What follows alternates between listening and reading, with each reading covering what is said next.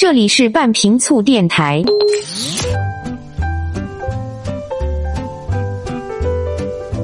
各位好，欢迎来到半瓶醋电台，我是奥巴庆。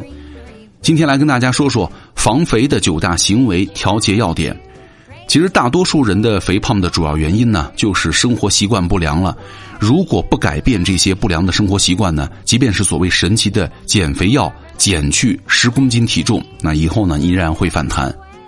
目前啊，一些发达国家不再把这个肥胖单纯的看作是生理问题，而是认为它是生理、营养、心理、行为多个方面的复杂综合结果。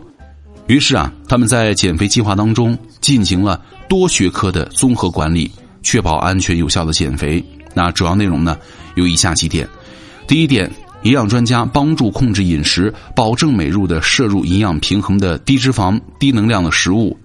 第二点就是运动专家来指导运动，保证每天的运动量呢能够达到一定的水平，并促进体重的下降。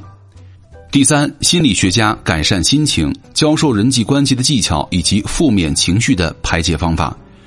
第四个，行为学家调整行为，讲解如何改变有关饮食的不良习惯。其实，在刚刚以上的各个学科疗法当中啊，以行为疗法是最简单易行的。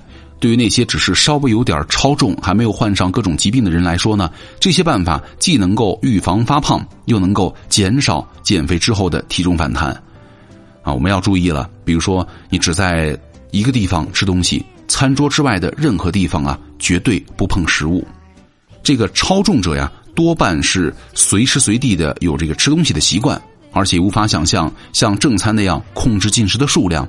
所以说，你看他看电视啊、看书报啊、和人聊天的时候啊，那个你想着绝对不要吃东西。那在厨房做饭呢，也不要边做边吃。这一点最好请家人呢协助监察。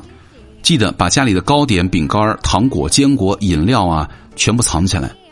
这些食品呢，有的油脂含量最高，有的糖分含量太多，对于减肥计划有很大的威胁。调查显示，超重者多半很难坚持抵抗食物的诱惑，而且特别喜欢高油、高糖且香气浓郁的食品。所以说，必须要切断诱惑之源。家里最好不放自己爱吃而又随手可取的食品。如果一定要放呢，也要装入不透明的包装袋里，放在看不到的地方，或者让别人保管。专家建议哈，放弃高脂肪、高糖的零食呢，家里只存放能量比较低的果蔬，比如黄瓜、番茄、胡萝卜、梨、苹果，对吧？饮料呢也放弃，只准备白开水啊、矿泉水和各种茶，以及无糖的柠檬水就行了。另外一点呢，就是盛好饭之后啊，你再取掉一勺啊，吃什么都争取剩一口。什么意思呢？这样的话可以在无形当中啊，帮你减少进食量。盛饭的时候呢，把米饭打散，松散的盛入碗中，不要往下压，也不要堆得冒尖儿。添饭的时候啊，每次只添三分之一碗。另外，除了凉拌菜之外呢，绝对不要清盘子。就是很多中老年妇女啊，非常节俭。哎呀，看到剩下的一点饭呢，少量的汤汤水水啊，菜啊，即便是自己已经吃饱了，也得被把它们全部都得吃掉。那这种收盘子的行为呢，会让人无形当中增加食量。而这个是个重要的致肥因素，所以说一定要坚持避免收盘子原则。餐桌上剩的食物，如果舍不得扔掉，那就装入保鲜盒，放到冰箱里，下一顿再吃。另外呢，进餐的速度啊要慢一点，每吃一口就把盘子碗往远处推一推。日本的一项研究发现，在各种的不良进食习惯当中啊，吃饭快致肥的效果是最佳显著的。很多人在餐馆就餐的时候呢，都有这样的一种体验，感觉哎还没吃饱，但是菜不够了，于是呢赶紧催着添加些菜肴，但是等到追加的食物送过来的时候呢，却感觉自己已经吃饱了，因为人的食欲啊是由下丘脑的摄食中枢来控制的，消化道的各种信息呢传到了下丘脑需要的时间，肥胖者的通病呢是吃饭太快。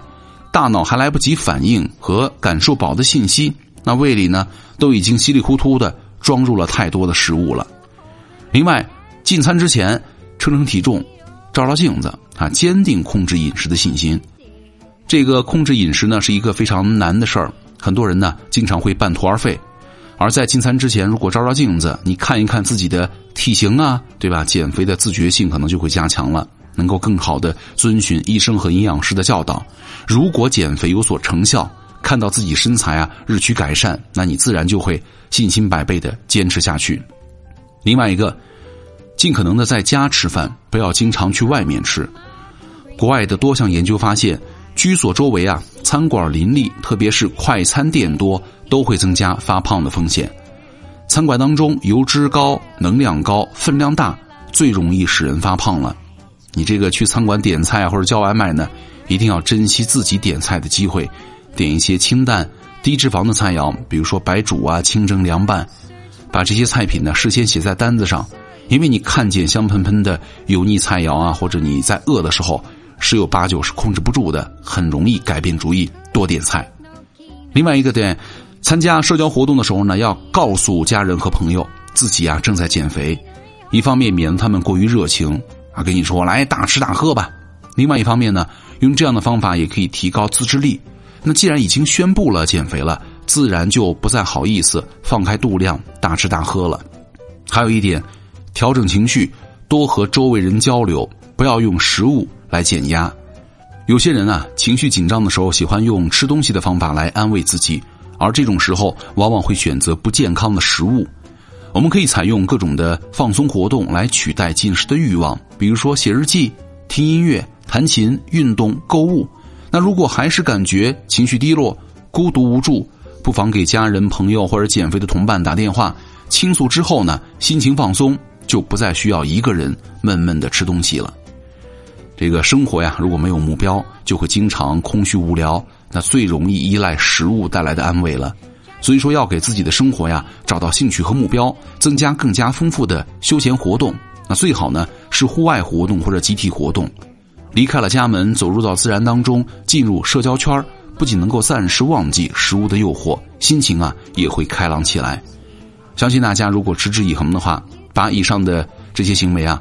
进行改变，然后呢，变成自己的终生习惯，那其实对于维持健康的体重啊，是有很大的好处的。好，以上就是今天节目的全部内容，我是奥巴庆，咱们下期见。